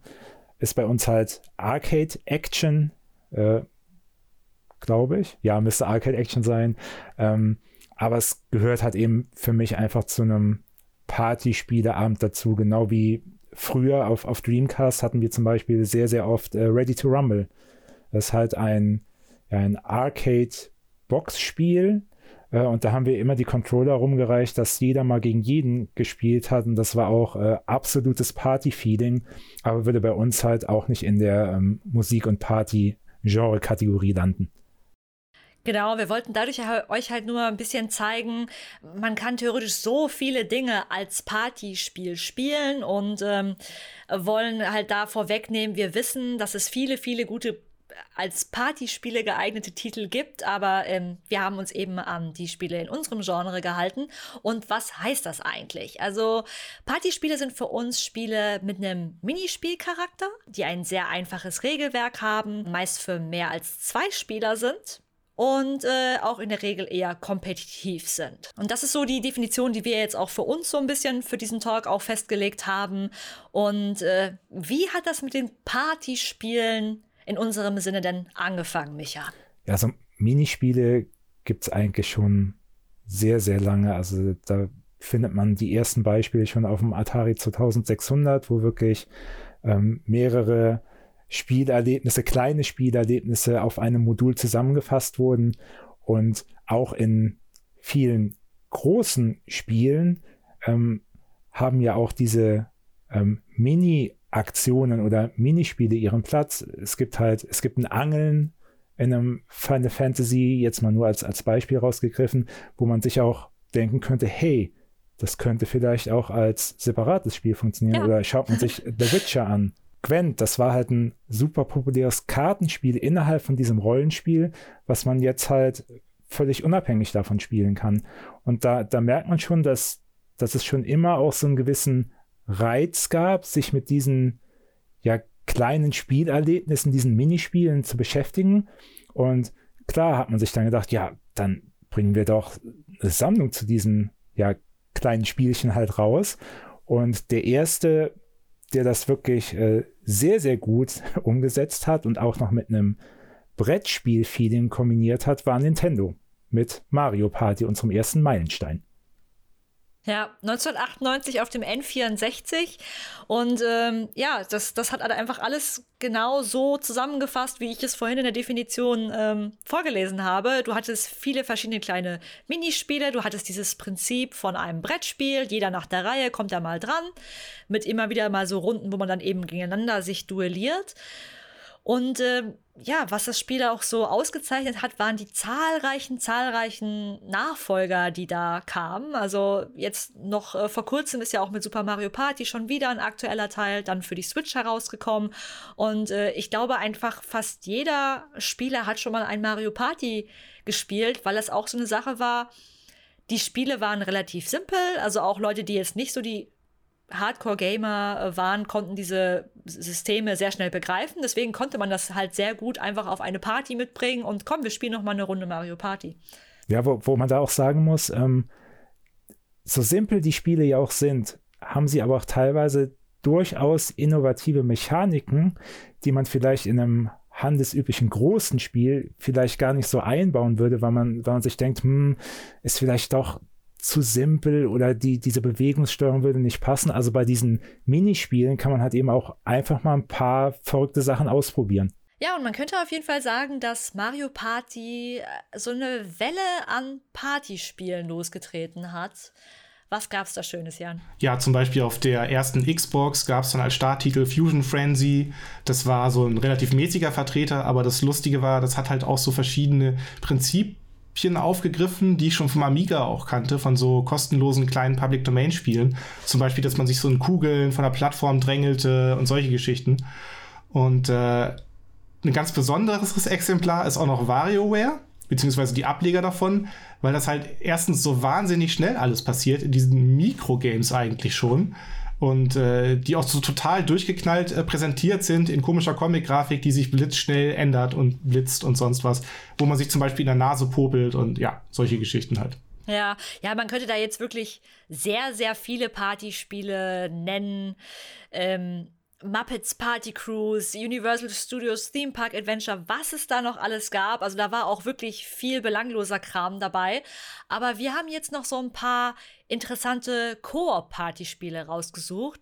Ähm, zum Beispiel, Micha, du hast immer von Nintendo Land geschwärmt. Was war da ähm, das Interessante als Partyspiel? Es ist halt auch eine Minispielsammlung, die damals zum Start der Wii U kam und ich glaube sogar es gab ein Bundle oder es war standardmäßig mit dabei, um auch ein bisschen die ja, die, die Fähigkeiten der neuen Konsole zu präsentieren. Das war jetzt kein, kein Überflieger Nintendo Land als, als Gesamtpaket. Das, es gab halt auch mehrere Spiele, aber was es mir auch heute immer noch ein äh, bisschen angetan hat, ist Mario Chase, weil wenn man da wunderbar dieses asymmetrische Spielprinzip umgesetzt hat, da steuert halt ein Spieler Mario und äh, vier andere Spieler müssen ihn fangen.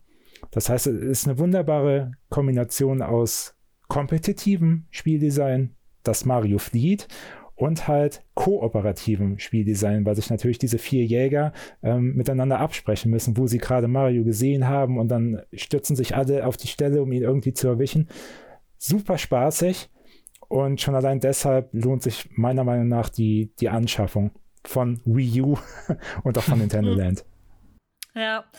Ja, ein rein kooperatives Partyspiel, an das ich äh, eigentlich direkt denken musste, ist Keep Talking and Nobody Explodes von 2015, was es mittlerweile auch für VR gibt, wenn man denn möchte. Und da geht es einfach darum, man kann das Spiel nur gemeinsam spielen, ne? was ich ja schon wirklich sehr besonders finde. Einer sitzt vor der Bombe und sieht, wie die Bombe aussieht und die anderen Mitspieler müssen dieser Person helfen, die Bombe zu entschärfen, indem sie eben eben richtige Hinweise geben. Der beschreibt dann zum Beispiel, wie viele Drähte gibt es, welche Farbe haben sie und die anderen Spieler haben dann so ein kleines Handbuch, in dem sie dann sehen, aha, wenn es drei gelbe Drähte gibt, müssen wir das machen. Ne? Also so eine bestimmte Abfolge machen. Und das fand ich dann doch immer ein sehr schönes, kooperatives Partyspiel. Die einzige Voraussetzung, die es halt gibt, es hilft, wenn Leute dieses Handbuch kennen. Was ich schon wirklich oft gemerkt habe, ist, wenn die Leute so gar nicht die Regeln kennen und das, das Handbuch, also nicht, nicht ungefähr das Grundprinzip wissen, was für Pattern gibt es, äh, was muss ich machen, dann äh, ja, hat es mir irgendwie nicht so wirklich Spaß gemacht, weil die Bombe dann halt immer explodiert ist und dann keiner halt wusste, Chaos was er machen aus. soll. Also ich finde, gerade mit eingespielten Spielern hat es mir persönlich am meisten Spaß gemacht. Ja, und nicht nur dort, wie wir, wie wir alle wissen.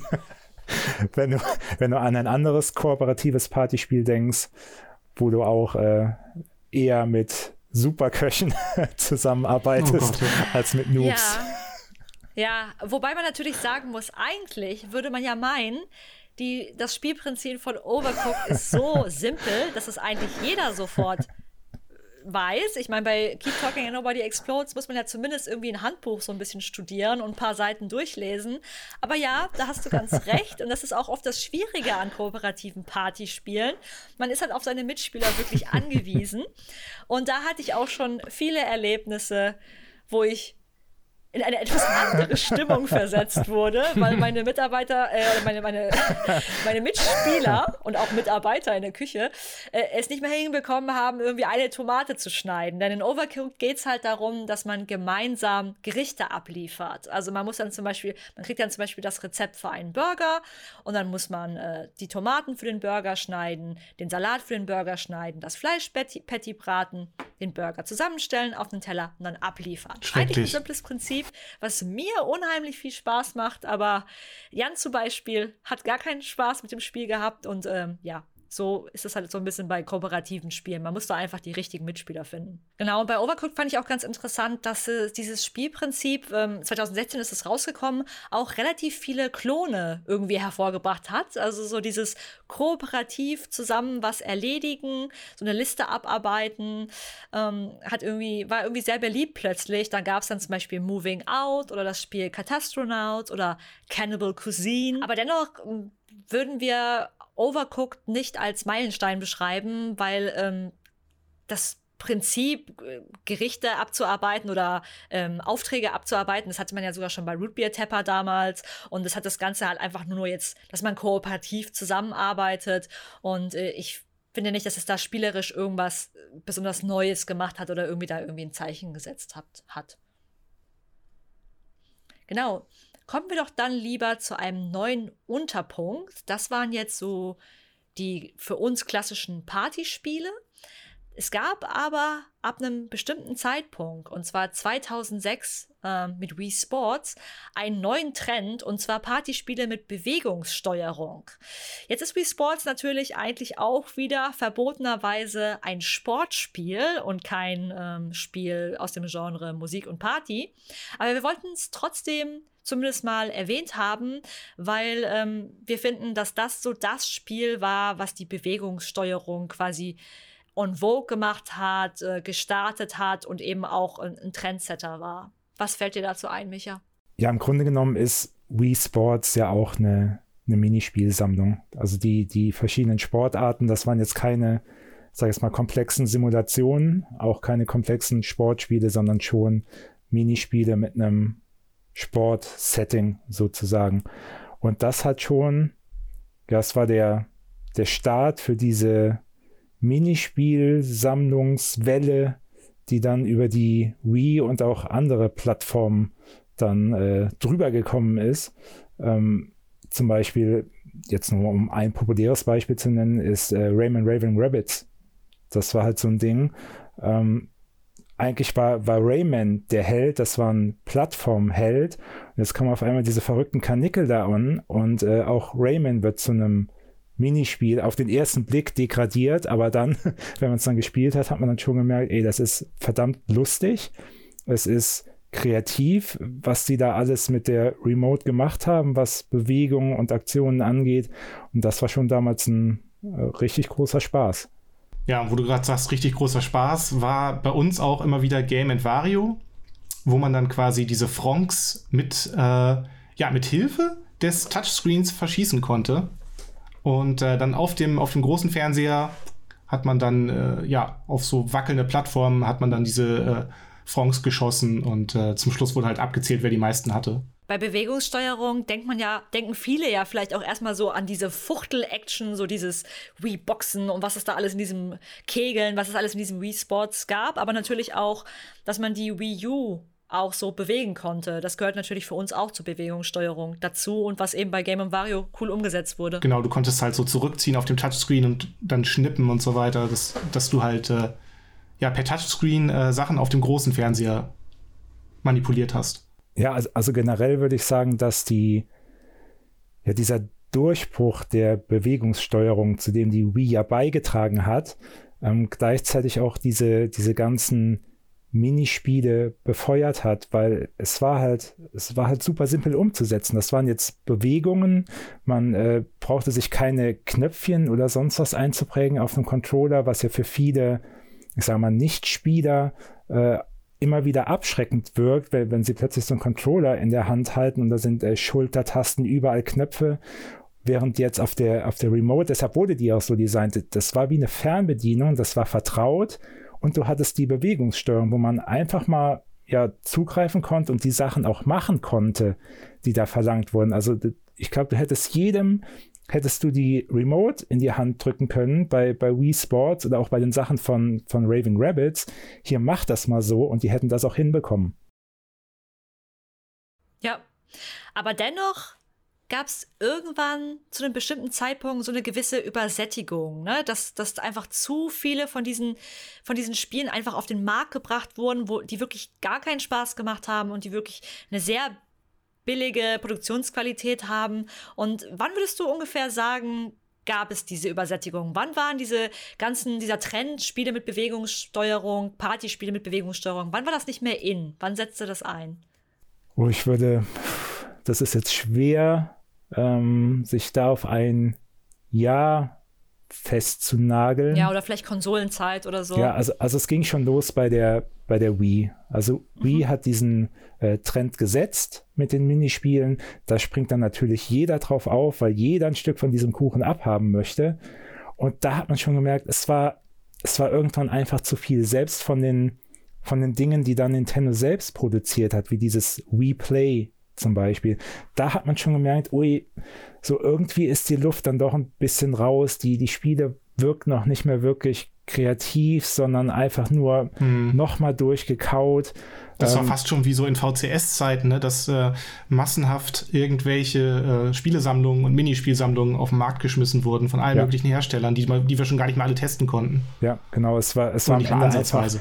viel zu viel, dass man auch irgendwann einfach die, die Lust daran verloren hat oder dass man sich gesagt hat, hey komm, wir machen jetzt halt eben doch lieber wieder das schon ein paar Jahre alte Raving Rabbits oder nochmal Wii Sports rein, als jetzt diesen, diesen neuen Kram zu spielen, der einfach keinen Spaß mehr gemacht hat.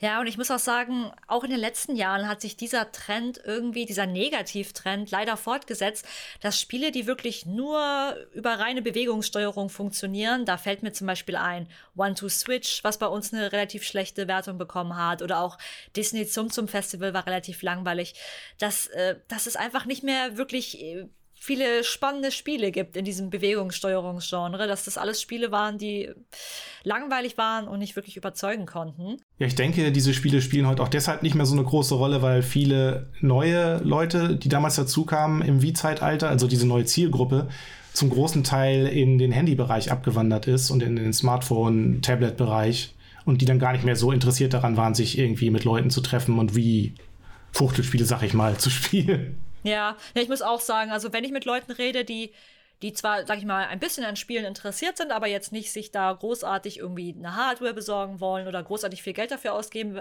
wollen, das ist tatsächlich, sind das meistens Handyspiele. Also ich denke, das, das könnte auf jeden Fall ein Grund sein.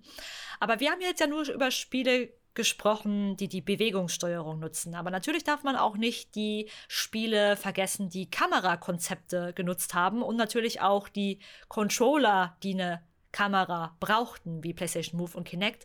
Aber fangen wir erstmal bei unserem Meilenstein an, bei den Kamerakonzepten. Da meinte Michael, dass iToy Play für die PlayStation 2 von 2003 ein wichtiger Meilenstein ist. Warum? Ja, ich weiß, Eike zieht mich da immer ganz gerne auf mit diesem, mit dieser blöden PlayStation-Kamera. Aber ähm, es ändert, es ändert halt eben nichts daran, dass Sony damals mit dieser blöden PlayStation-Kamera äh, was super Innovatives geschaffen hat, nämlich wirklich diese ja, Bewegungssteuerung, wo der Spieler zum Controller wurde. Und iToy Play war halt die, die erste Minispielsammlung, die zusammen mit dieser Kamera ausgeliefert wurde. Da hat man dann so, so einen Quatsch gemacht, wie, wie Fenster zu putzen mit, mit Bewegungen.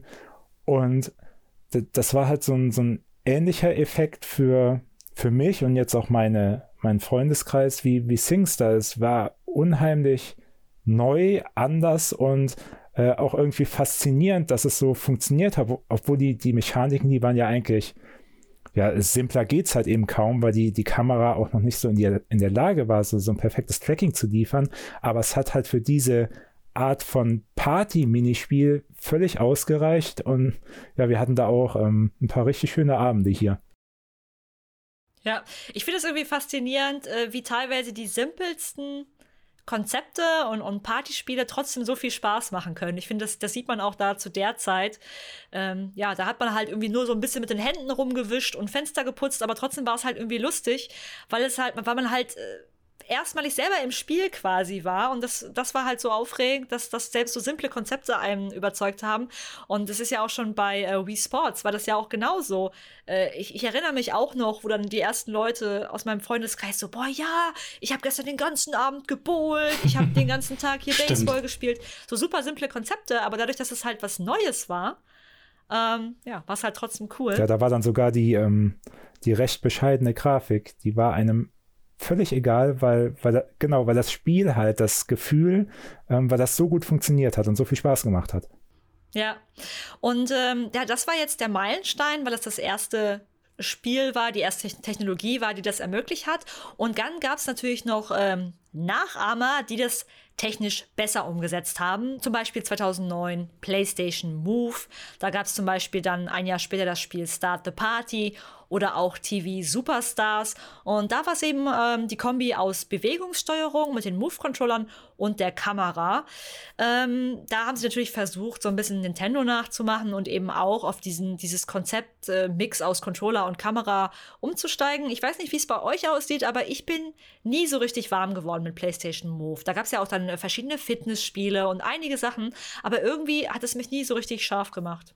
Als Technologie war es schon irgendwie interessant, aber es hat ja im Grunde auch nur äh, die Wii-Steuerung kopiert und versucht ein bisschen besser umzusetzen. Und so gesehen hat mich das dann auch nicht so sehr interessiert, außer vielleicht in Shootern, wo man dann genauer damit anlegen konnte und solche Scherze.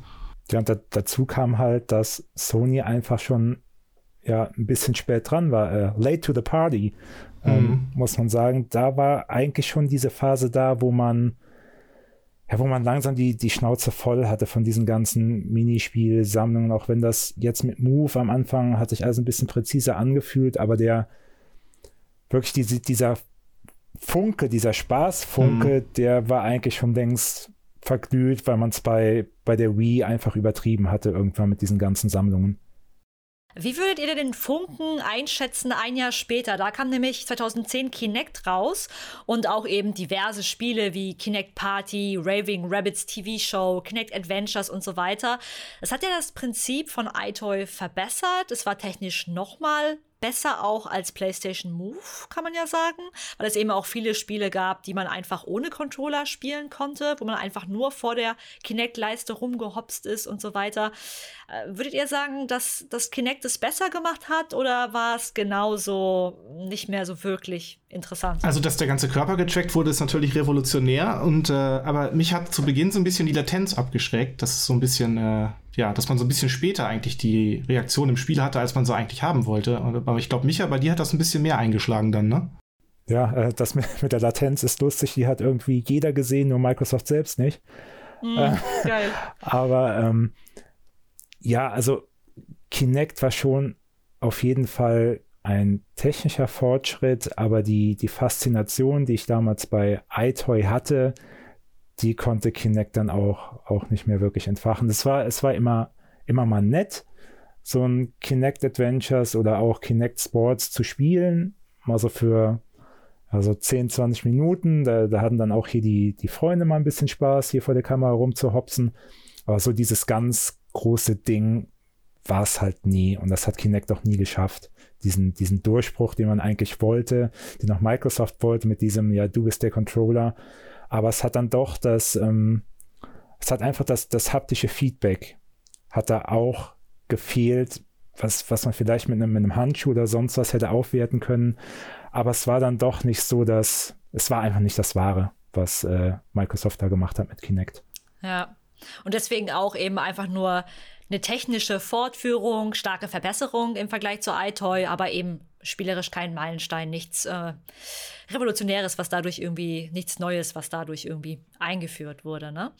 Jetzt würde ich gerne zu unserem letzten Unterpunkt kommen, der bei vielen Partyspielern sicher auch sehr beliebt ist. Und zwar sind es die Quizspiele. Und äh, ja, da haben wir ein bisschen gekramt und äh, unseren letzten Meilenstein gefunden. Und zwar das erste digitale Quizspiel, das war Quizshow von 1976. Was war denn da los? Ja, es war, also es war jetzt eigentlich vom Spielprinzip nichts Revolutionäres, muss man sagen. Also ähm, Quizshows kannte man schon vorher aus, aus, de, aus dem Fernsehen. Dieses klassische Frage-Antwort-Prinzip hat man dann halt in einen Spielautomaten gepackt für zwei Spieler. Ähm, es gab Fragen mit äh, Multiple-Choice-Antworten. Ja, und das war der Kern. Das, das Besondere, warum wir das jetzt auch als, als Meilenstein würdigen, war halt die Leistung, dass man das Prinzip, was man aus, aus, aus dem Fernsehen oder von Brettspielen kennt, jetzt zum ersten Mal in dieser Form auch digital erleben konnte. Genau, also wir haben halt festgestellt, dass eigentlich alle anderen vielleicht interessanten oder wichtigen Quizspiele, die uns danach noch eingefallen sind, die danach erschienen sind, eben alle auf diesem typischen Quizprinzip aufbauen. Ja, generell kamen dann auch äh, sehr viele Spiele, Quizspiele, ähm, hatten ihren Ursprung im, im Fernsehen.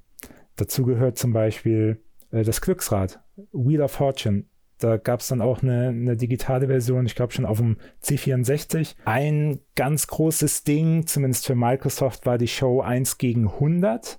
Stammt ursprünglich auch aus dem Fernsehen, sogar produziert von Endemol, der, der einige dieser Shows produziert hatte, meistens dann für einen TV-Sender aus Köln. Ähm, und da war das Besondere, dass, dass dieses Spiel wirklich nur für Xbox Live Goldmitglieder war. Ähm, man musste online sein und es gab tatsächlich reale Preise zu gewinnen. Das gab es halt vorher in diesem Sinn noch nicht. War ein relativ einfaches Prinzip. Bisschen Battle Royale. Wer falsch antwortet, fliegt raus. Irgendwann ist nur noch einer übrig und der gewinnt dann den Jackpot, Hauptpreis, was auch immer. Wurde dann allerdings auch relativ schnell wieder eingestellt, weil der erhoffte Erfolg dann doch ausgeblieben ist. Ja, als nächstes würde ich gerne noch so ein paar, über noch so ein paar andere Quizspiele sprechen, die es damals so gab und würde da gerne auf jeden Fall mit You Don't Know Jack von 1998 beginnen. Auch eine Quizspielreihe, wo noch dann danach viele, viele Teile folgten. Und äh, ich habe an das Quizspiel wirklich ganz tolle Erinnerungen. Ich habe das früher so viel gespielt. Für mich war das Besondere an dem Spiel einfach erstmal natürlich der freche Moderator. Man wurde auch gerne mal ein bisschen selber auf die Schippe genommen, wenn man zum Beispiel sich nicht schnell genug einen ähm, Benutzernamen eingetippt hat, hat man, wurde man einfach beleidigt. Also hat einfach irgendeinen Namen von dem Moderator Cookie bekommen. Es gab tolle Jingles. Also es war so mal was anderes. Und dass das Spiel wirklich mal was anderes war, hat man auch dadurch gemerkt, dass ähm, das Interessante an dem Spiel ist, dass man, dass die Fragen kleine Rätsel sind. Also bevor man die Quizfrage, wie bei Trivial Pursuit oder so zum Beispiel, beantworten kann, muss man erstmal wissen, was wollen die jetzt eigentlich gerade von einem. Und das fand ich immer sehr, sehr schön bei den Spielen. Wobei man da auch äh, noch sagen kann, dass You Don't Know Jack ja auch bewusst versucht hat, dieses TV-Feeling einzufangen. Ich weiß noch ganz genau, be bevor die, die Runden dann gestartet sind, kam da wirklich diese Ansage so nach dem Motto, Kamera läuft, alles on air, jetzt geht's los. Und ähm, da hat man dann auch wirklich schon die Nähe gesucht oder versucht zu vermitteln, hey, das ist jetzt wie in einer wirklichen TV-Show, wo du jetzt hier bist. Stimmt. Dann natürlich auch deswegen halt auch dann diese ganzen Jingle und ja, Werbeeinblendungen ja. quasi, also in Form von Songs, die halt auch immer sehr, sehr lustig waren und auch äh, kuriose Produkte irgendwie beworben haben. Ja, auch so Mechaniken wie das Nageln, ja. was, was einigen bestimmt in Erinnerung geblieben ist. Genau, und auch da wieder verschiedene kleine, man kann es Minispiele nennen, ne? dieses This or That und wo das dann auch immer, wo dieses klassische Quiz-Prinzip immer so ein bisschen auch aufgelockert wurde. Das war irgendwie immer ein sehr schöner Mix, fand ich. Und interessant ist dann, dass äh, 2005 mit Buzz und 2007 mit CNET zwei Quizspiele rausgekommen sind, die auch wieder diese Peripheriegeräte ins Spiel bringen. Die hatten nämlich beide Buzzer-Controller. Und äh, ja, auch Buzz fand ich erstmal ein sehr, sehr gutes Quizspiel. Also ich finde, die Fragen waren schön kombiniert, die verschiedenen Modi, die es da gab, waren cool in den verschiedenen Variationen. Äh, in den verschiedenen Versionen und äh, ich hatte einfach auch immer Spaß, äh, diesen Buzzer zu drücken, weil das, das kannte ich halt auch aus dem Fernsehen. Das war halt auch sowas, was die, die Show-Teilnehmer im Fernsehen halt immer gemacht haben und äh, das war dann halt so, man hat sich dann wirklich ein bisschen wie in so einer Quizshow auch wieder gefühlt. Ja, und es war natürlich auch eine, eine Frage der Zugänglichkeit, weil äh, so Sachen wie Bars waren ja wieder auf die Nicht-Spieler zugeschnitten. Und das ist halt was anderes, wenn du so einen Buzz-Controller mit gerade mal vier Knöpfen und einem großen roten Knopf in der Hand hältst, als, als wieder einen Controller, wo du eigentlich gar nicht weißt, was du genau jetzt überhaupt drücken sollst. Und äh, dadurch wird natürlich die, ja, die Hemmschwelle auch wieder gesenkt, sich einfach mal auf so ein Spiel einzulassen. Absolut. Und Bass ist halt was, was wir auch äh, bei unseren Spieleabenden immer noch sehr, sehr viel spielen. Und ich bin auch sehr traurig, dass äh, es da einfach keine, kein neues Spiel für die, für die aktuelle Konsolengeneration gab, weil ähm, es gab irgendwie für mich persönlich kein Quizspiel, kein traditionelles Quizspiel, was da, was da rangekommen ist. Ähm, und nichts vergessen, es gab natürlich auch zahlreiche Malspiele, zum Beispiel das Brettspiel Pictionary, wurde dann auch 1990 schon digital umgesetzt oder Spiele wie Draw It, Drawful, Scribble, also die wollen wir natürlich auch nicht ungenannt lassen. Es gab auch einige moderne Versuche dann, vor allem in den letzten Jahren, das Handy ins Spiel zu bringen. Scheinbar haben die Leute keine Lust mehr, sich irgendwie großartig spezielle Controller für Quizspiele zu holen. Und ein Handy ist halt was, was, was jeder heutzutage oder fast jeder heutzutage da immer dabei hat. Und deswegen ähm, wurde das Prinzip You Don't Know Jack in äh, umfangreicherer Form in den Jackbox Party Packs eingeführt. Und das Coole ist daran, es ist auch quasi eine Minispielsammlung und auch unter anderem das Original You Don't Know Jack von damals ist dabei, in etwas abgewandelter Form. Aber nur einer muss das Spiel besitzen und alle anderen können einfach ähm, eine Seite eingeben auf ihrem Handy und können dann im Spiel joinen. Und das ist einfach nur großartig gewesen. Also ich spiele diese Jackbox Party Packs äh, seit 2014 gibt es die so unheimlich gerne, weil es da so viele verschiedene kleine Minispiele gibt und das kam bisher immer total gut an, weil man halt keine App runterladen muss, anders als bei Playlink. Was ist das denn? Ja, Playlink war der Versuch von, von Sony mit dieser, ja, das Handy mit der PlayStation 4 zu verbinden in Form von Minispielen, die man sich allerdings alle separat in einer jeweiligen App laden musste. Da waren dann auch, also Wissen ist Macht, war zum Beispiel eines dieser Minispiele, was sehr eng an Buzz angelehnt war, aber halt überhaupt gar nicht diesen, diesen Charme entfachen konnte, auch weil man, ja, weil man zu viel wollte mit irgendwelchen blöden Fallen, die man dann den anderen Spielern äh, stellen konnte. Also es hat halt einfach nicht so viel Spaß gemacht wie, wie Bust früher. Und es war natürlich noch dieses, ja, dieses Hindernis, sich da ständig eine, eine App installieren zu müssen, die nicht nur relativ groß war, sondern auch noch ganz schön viel Strom gezogen hat von den Handys. Ja, also ich muss auch aus, aus äh, privater Erfahrung erzählen, dass das immer ein Drama ist. Ich war mal auf einer Party und habe gedacht, komm, es wäre doch lustig, That's You ist gerade rausgekommen, lass uns doch alle mal zusammen spielen. Das fing schon damit an, dass jeder sich erstmal das WLAN-Passwort vom Gastgeber besorgen müsste, weil wer hat Bock, eine, eine relativ große App äh, vom Datenvolumen runterzuladen? Niemand. Also damit fing es schon mal an. Alle brauchten irgendwie Internetzugang auf dieser Party. Dann haben sich alle diese App extra runtergeladen, nachdem ich rumgenervt habe, was auch schon total schrecklich war.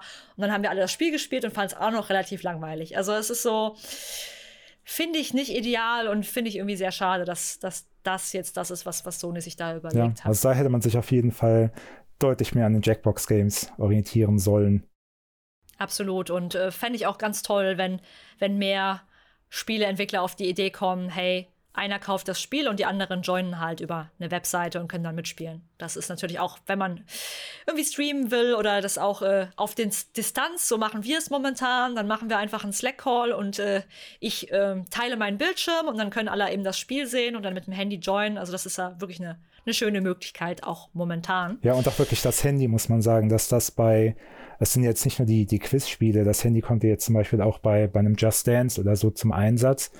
Also ich finde schon, dass das Handy mittlerweile eine, eine sehr gute Alternative zu dem Controller ist, den man normalerweise mit den, mit den Spielsystemen oder, oder Konsolen verwendet. Das ist ja auch eine Kostenfrage. So hast du acht Leute hier sitzen, die haben alle ihr Handy dabei, aber kauf mal eben acht Bass-Controller. Das ist nicht nur hm. teuer und bekommst du teilweise schon gar nicht mehr. Deshalb, ähm, also das Handy hat schon, ich glaube, auch eine Zukunft, was jetzt so Partyspiele im Allgemeinen auf Konsolen angeht oder dem PC. Ja, also äh, es ist äh, eine, einerseits die Kostenfrage und vor allem die Schleppfrage. Ne? Also trag mal acht Bass-Controller. Das ist natürlich auch noch so ein Punkt. Wobei ich leider sagen muss, ich glaube, da gibt es noch Raum nach oben, weil ich erinnere mich zum Beispiel bei SingStar kann man auch das Handy verwenden und da hatte ich schon öfter das Gefühl, dass es jetzt nicht so dolle funktioniert. Ich auch glaube ich bei Just Dance war ich nicht so überzeugt davon, immer das Handy da so mitzuschwingen und so. Also ich glaube, ja, da ist äh, technologisch könnte man da vielleicht noch, noch mehr leisten tatsächlich. Also wir stellen auf jeden Fall jetzt abschließend fest, dass es im Partyspielbereich nicht so viele Meilensteine gab, weil viele eben auf einem ähnlichen Prinzip basieren und es dann einfach nur ein bisschen fortgeführt haben. Aber trotzdem hoffen wir natürlich, dass wir euch die verschiedenen Facetten äh, zumindest äh, im gröbsten vorstellen konnten. Und jetzt würde mich aber abschließend noch interessieren, fangen wir mit den Musikspielen an. Micha und Jan, was wünscht ihr euch für, das, für die Musikspiele in der Zukunft? Äh, welche Spiele sollten erscheinen? Was würdet ihr gerne sehen und so weiter? Ich fände es natürlich super, wenn in VR weiter experimentiert wird. Also das finde ich schon äh, extrem mitreißend. Und jetzt, äh, ich habe ja auch gerade viel Sport quasi gemacht mit Box VR im äh, Shutdown, was ja auch ein Musikspiel ist. Bloß man boxt ja halt die Noten. Oder halt, ja, dass man sich einfach da weiter rum experimentiert und wilde, lustige Sachen rausbringt für VR. Ja, ich hoffe, dass es mit Rockband einfach noch weitergeht, dass Harmonix nicht doch irgendwann den Stecker zieht, wenn das Interesse nachlassen sollte. Und ich fände es natürlich auch cool, wenn, wenn man in Zukunft wie bei Rocksmith auch vermehrt die Verbindung suchen würde zwischen dem realen Instrument und dem Spiel. Also das äh, finde ich eigentlich eine, eine relativ spannende Sache. Vielleicht auch vermehrt Instrumente, reale Instrumente lernen zu können. Ähm, ja, wenn es in die Richtung weitergehen würde, wäre es schon äh, durchaus interessant für mich. Ach ja, und online zusammen musizieren, das wäre natürlich auch cool. Das gibt es ja auch schon so in Ansätzen, aber das Ganze nochmal so in Spielform. Also ein Rockband funktioniert schon super, kann ich dir mhm. sagen. Genau. Ich habe einen ganz simplen Wunsch. Ich wünsche mir äh, irgendein Gesangsspiel, am besten sowas wie SingStar, was einen wirklich guten Story-Modus hat. Da bin ich nämlich ganz traurig. SingStar 1 hatte halt so einen kleinen Story-Modus, wo man quasi sich hochgearbeitet hat und wo man durch die Clubs gezogen ist. Und ich hätte gerne wirklich ein reines Gesangsspiel, was am besten natürlich noch schön viele Facetten des Gesangs reinbringt, verschiedene Challenges und so weiter, eben wirklich mit einer Story verknüpft. Wie zum Beispiel jetzt äh, Ringfit hat es geschafft, ein Sportspiel mit einem Abenteuer zu verknüpfen. Irgendwie sowas in die Richtung fände ich cool. Wie sieht es denn bei den äh, Partyspielen aus? Was wünscht ihr euch denn da für die Zukunft? Welche Art von Spielen, welche Trends würdet ihr gerne wiedersehen und so weiter? Was ich ganz lustig fand, war neulich Fall Guys. Dazu habe ich ja mal den Trailer gesehen und die News geschrieben. Das äh, startet jetzt bald in die Beta. Es ist, glaube ich, streng genommen, meintet ihr nicht so wirklich ein Partyspiel, weil man ja im Grunde, also es rennen bis zu 100 Spieler über irgendwelche Fallen und dürfen halt einfach nicht runterfallen, bis einer übrig bleibt. Das wäre mal so eine Art von ähm, Battle Royale, was ich ziemlich cool fände. Ja, und sonst überlasse ich euch mal jetzt so den, das Feld. Ja, ich wünsche mir eigentlich nur Buzz zurück. Also Sony soll nicht weiter irgendwie rumexperimentieren mit, mit neuen Marken, Playlink, tralala. Macht einfach wieder ein vernünftiges Buzz. Seht zu, dass man die alten Controller weiterverwenden kann. Denkt euch coole neue Fragen aus und dann wäre ich eigentlich schon super glücklich. Ja, ich bin halt auch persönlich ein Riesenfan auch von diesen klassischen Quizspielen. Die mag ich eigentlich sehr gerne. Nur ist mir eben aufgefallen, dass gerade in den letzten Jahren die Fragen sehr, sehr schlecht sind. Also der Fragenpool in den Quizspielen ist ähm, oft nicht gut, nicht interessant, äh, nicht ähm, am Puls der Zeit irgendwie, wirkt äh, sehr altbacken oder ist es dann auch technisch schlecht umgesetzt. Und ich finde eben auch, dass das dann eine eine gute, ein gutes Paket geboten hat. Und da denke ich mir auch, es muss doch möglich sein, mal wieder ein gutes Quizspiel zu machen. Ja, und natürlich, ähm, was die Jackbox-Games Sachen angeht. Da wäre es halt wünschenswert. Der Anfang ist jetzt gemacht, ähm, dass es aber auch wieder mehr deutsche Übersetzungen gibt oder auch äh, Quizshows, die mehr auf Europa zugeschnitten sind, was die Fragen angeht, weil da merkt man schon, dass das Englische teilweise sehr abschreckend sein kann und auch die Themen, die da abgehandelt werden. Aber wenn jetzt hier wieder der deutsche Cookie zurückkommen würde, die Fragen ein bisschen angepasst würden, dann wäre auch hier die, die Zukunft von You Don't Know Jack, äh, die wäre super. Ja, und was mir noch gerade einfällt, was natürlich noch legendär war und äh, auch noch auf jeden Fall mal Nachfolger verdient hätte, das ist Monkey Ziel damals in Super Monkey Ball. Die hatten ja auch Minispiele drin nebenbei. Äh, das habe ich also wirklich ewig gespielt mit Freunden früher und äh, ja, einfach so ein einfaches Prinzip. Die Kugel wird aufgeklappt, man gleitet zum Ziel auf die Zielscheiben. Klingt simpel, macht aber wahnsinnig viel Spaß und man kann ja sogar wetten dann, wer genau wo landet. Äh, das müsste auf jeden Fall mal, ja, einen Nachfolger bekommen. Dann drücken wir mal fest die Däumchen, dass unsere Wünsche wahr werden. Jetzt interessiert mich natürlich, was wollt ihr denn gerne im Musik- und Partygenre sehen? Was sind eure Highlights? Was würdet ihr als Meilenstein sehen? Und äh, natürlich bedanken wir uns nochmals für eure Unterstützung bei Pur und wir sehen uns im nächsten Talk. Ciao. Ciao. Tschüss.